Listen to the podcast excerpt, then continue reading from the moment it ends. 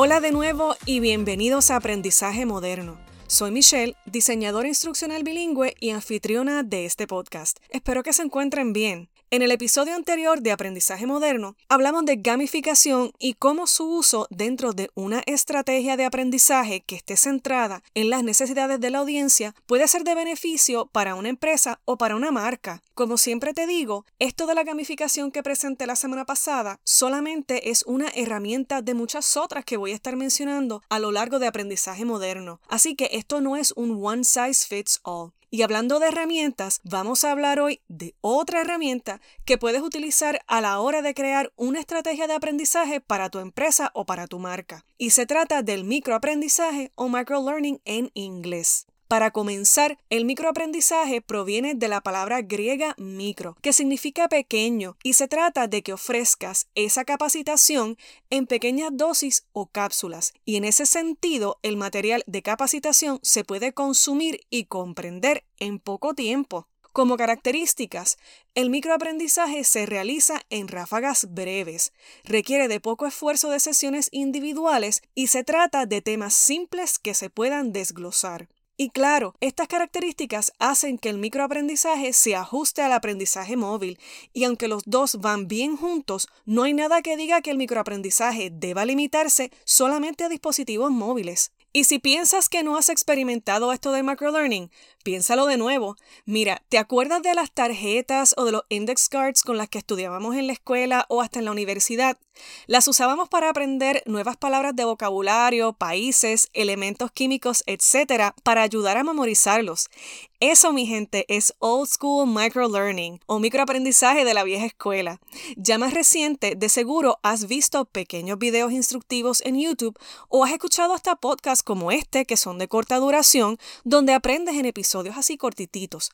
En el mundo de las aplicaciones, podemos entonces hablar de Duolingo para aprender idiomas. También puedes ver un carrusel con información o un tutorial en Instagram y hasta has visto recetas en TikTok. E imagino que también has recibido pequeñas dosis de información a través de correo electrónico, mensajes de texto, etc. Todo esto, mi gente, es microlearning en su máxima expresión. Así que no solamente se está consumiendo contenido, también se pueden aprender destrezas como escritura en otro idioma y contenido desglosado de otros temas.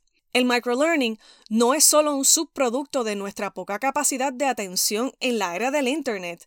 Se ha demostrado que nuestro attention span o capacidad de atención hoy por hoy es de 8 segundos.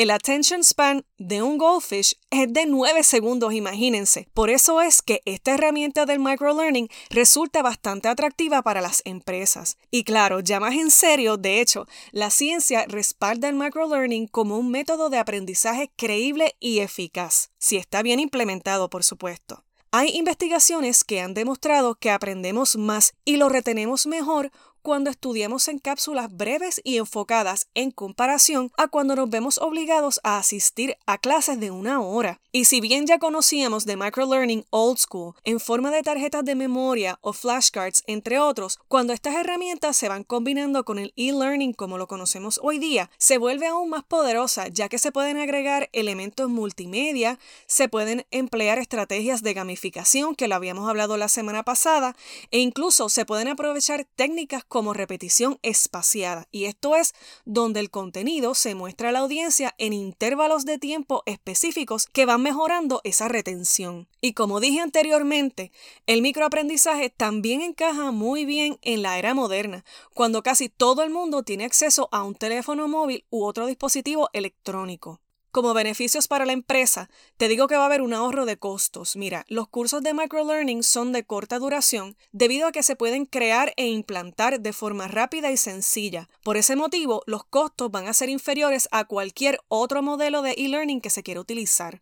Hay una reducción también de tiempos en el desarrollo o en la creación de los materiales de ese microlearning. Los formatos utilizados para microlearning corporativo tienen entonces un ciclo de desarrollo o de creación bastante reducido. De esa forma, se optimiza el tiempo de una forma considerable, lo que resulta más productivo para la empresa y para esos empleados, porque vas a tener entonces trabajadores mejor formados y que estén motivados en menor tiempo. También ese material de ese microlearning puede ser actualizado y modificado de una forma fácil y rápida para mantener o aumentar ese impacto entre los empleados.